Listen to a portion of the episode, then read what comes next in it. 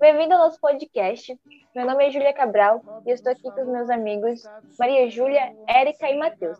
Hoje nós iremos falar e explicar um pouco sobre os contratualistas e a luta de classes de Karl Marx. Então, quem vai começar falando vai ser a Érica e o Matheus. Pode-se dizer que um dos momentos mais marcantes na filosofia política é o surgimento dos filósofos contratualistas. Três filósofos se dedicaram a pensar sobre o Estado e a necessidade de sua existência. Os principais autores do contrato social foram Hobbes, Locke e Rousseau. Todos eles desenvolveram teorias para entender esta necessidade. Eles começaram refletindo sobre o estado de natureza, que seria o momento anterior ao surgimento de qualquer tipo de organização social, ou seja, o pré-social dos seres humanos. A teoria desenvolvida por Hobbes, por exemplo, foi baseada no seguinte fato: para ele, o homem no estado de natureza seria mau, cruel e egoísta. Por este motivo, todos os indivíduos chegaram à conclusão que seria mais viável todos se organizarem, abrindo mão de suas liberdades em prol de segurança. Ou seja, para Robbins, a igualdade natural que todos possuíam no estado de natureza era o que provocava conflito entre pessoas. Já a desigualdade, que seria uma opção proposta por ele, através de um governo absolutista, traria a paz e a organização que a sociedade precisava.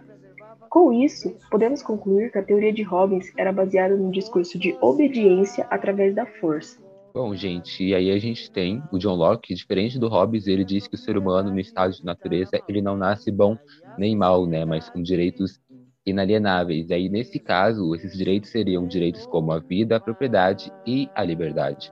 Só que, de acordo com John Locke, no estado de natureza, esses direitos não estão assegurados, não tem segurança, não tem leis para proteger esses direitos, né? Não tem lei para proteger a minha propriedade privada, por exemplo, que John Locke defende. E aí ele vai, propor, vai propor um contrato social é, de modelo democrático representativo, onde a população elegeria seus representantes e esses representantes teriam como função é, assegurar esses direitos inalienáveis. Um, e aí, é, Jean-Jacques Rousseau ele vai dizer diferente. Ele vai dizer que o ser humano no estado de natureza ele nasce bom, porém a sociedade, as relações sociais, a propriedade privada é, corrompe esse ser humano que nasce bom. E aí, por conta disso, ele vai propor um contrato social no modelo de Estado é, democrático participativo, onde a população ela decidiria quais seriam as ações sociais. Por fim, temos Karl Marx, onde para ele toda a história da humanidade é a história das lutas de classe.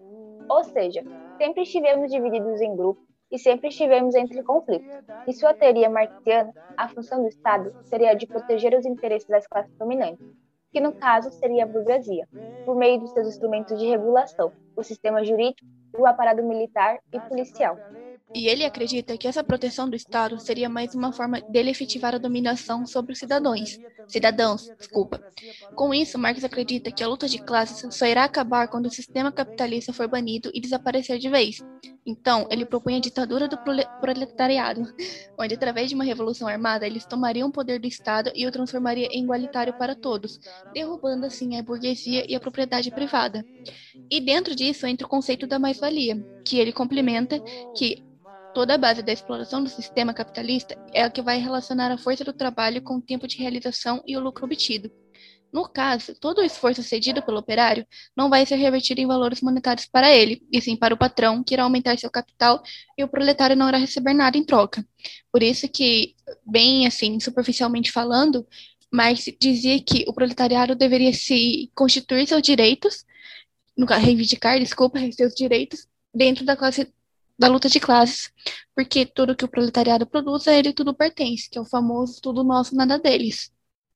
Então, por hoje é isso. Eu espero que vocês tenham gostado e, quem sabe, até a próxima.